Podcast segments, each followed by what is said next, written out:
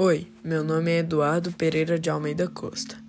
Estudo no Colégio Losango, no nono ano, sala 206.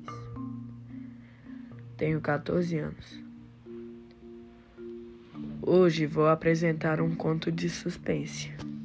Suspense é qualquer situação que há um acontecimento cuja explicação ou desfecho é aguardado com muita impaciência. O homem que viu o lagarto comer seu filho. Era uma noite de terça-feira e eles viam televisão deitados na cama. Quase uma da manhã. Estava quente. Ele levantou-se para tomar água. A casa silenciosa moravam num bairro tranquilo. Não havia ruídos, poucos carros. Ao passar pelo quarto das crianças, resolveu entrar.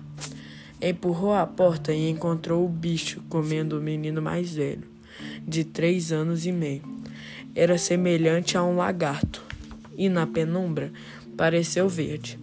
Paralisado, não sabia se devia entrar e tentar assustar o animal para que ele largasse a criança, ou se devia recuar e pedir auxílio.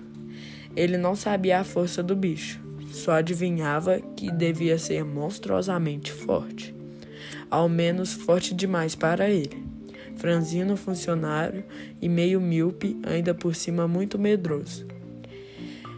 Então ele saiu para a rua correndo, gritando e pedindo ajuda para todos, com seu filho mais novo, de um ano e meio. Ele correu para o vizinho, pegou o celular e ligou para a polícia mesmo sem a polícia acreditar, mandou várias viaturas.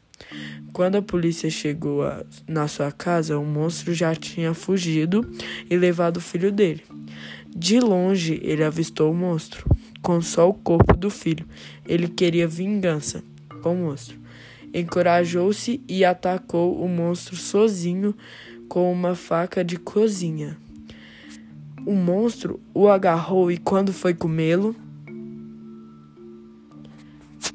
Ele acordou e tudo aquilo não passava de um pesadelo.